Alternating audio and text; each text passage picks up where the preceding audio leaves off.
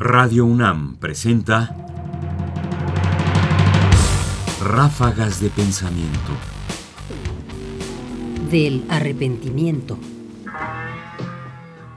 El mundo no es sino un movimiento perpetuo. Todas las cosas se mueven sin cesar. La tierra, las rocas del Cáucaso, las pirámides de Egipto, con la mudanza general y con la suya propia. La misma constancia no es otra cosa que un movimiento más desmayado.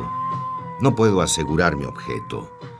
Camina confuso y titubeante, con una embriaguez natural.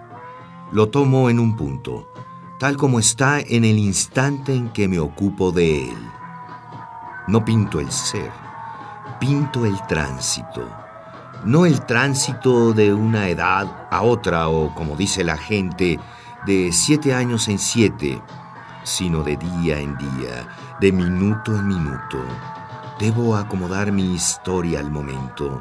De aquí a poco podré cambiar no solo de fortuna, sino también de intención.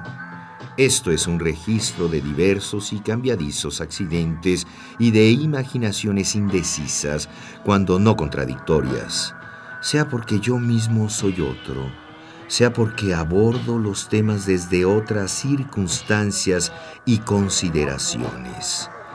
Lo cierto es que tal vez me contradigo, pero la verdad, como decía de Mades, no la contradigo. Si mi alma pudiera tomar asiento, no seguiría yo ensayándome y me decidiría, pero siempre está ella en aprendizaje y prueba.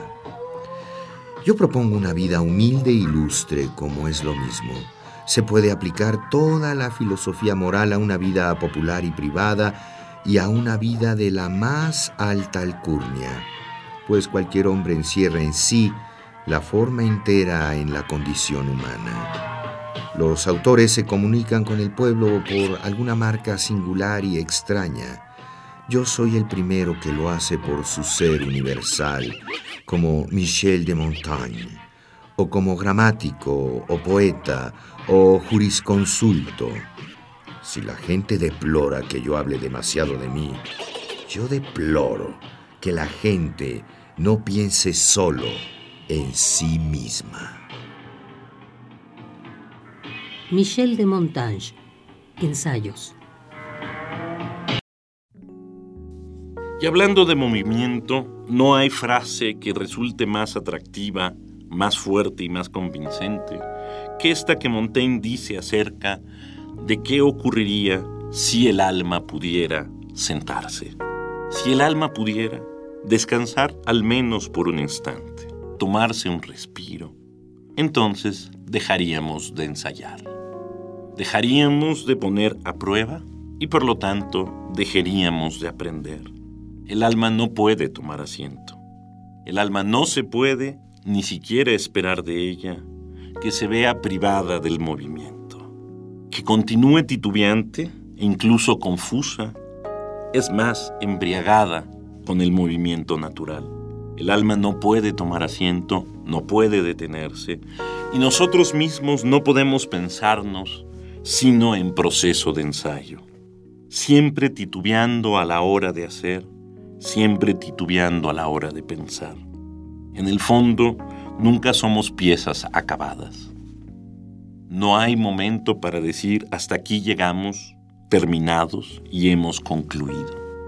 La vida humana parece, en realidad, constituirse en sí misma en una búsqueda, en la búsqueda de construir la propia vida, porque finalmente somos todos expresión entera de la condición humana. Y esta condición, si hemos de creer a Montaigne, es justamente la del que sigue el movimiento sin desmayarse.